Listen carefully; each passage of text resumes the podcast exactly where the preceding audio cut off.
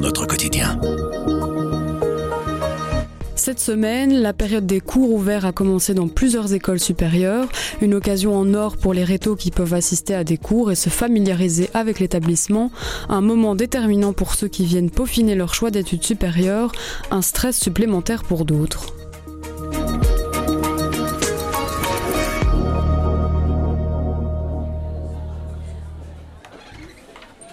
Il est 14h, l'auditoire commence à se remplir pour ce cours de droit à l'ULB.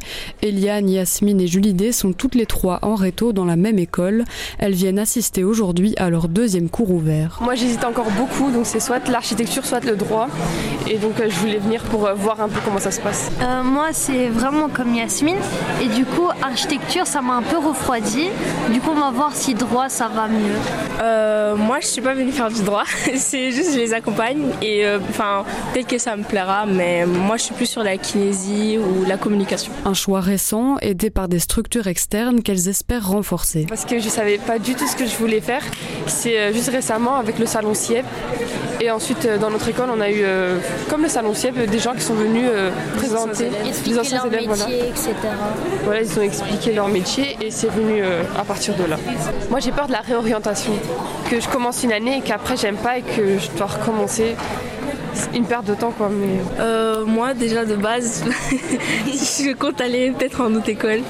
Mais euh, je regarde quand même à l'université pour voir si j'hésite pas un peu, mais c'est vrai que j'ai quand même peur aussi de la réorientation. Ces doutes, d'autres les ont partagés et les partageront encore. C'est ce que Magali Sylvestre, coach en reconversion professionnelle et thérapeute holistique de chez Au Possible, nous explique. Alors beaucoup, effectivement, dans les cas des de reconversions professionnelles, ce sont des personnes qui ont fait des choix d'études qui n'étaient pas tout à fait pertinents, soit guidées par la famille, euh, soit guidées par des choix un peu de logique ou poursuivre des, des amis, etc. Il y a aussi toutes des personnes qui sont jeunes et qui commencent à travailler et qui se rendent compte que ce qu'elles avaient imaginé de leur boulot ne correspond pas à la vie qu'elles s'étaient imaginée, etc.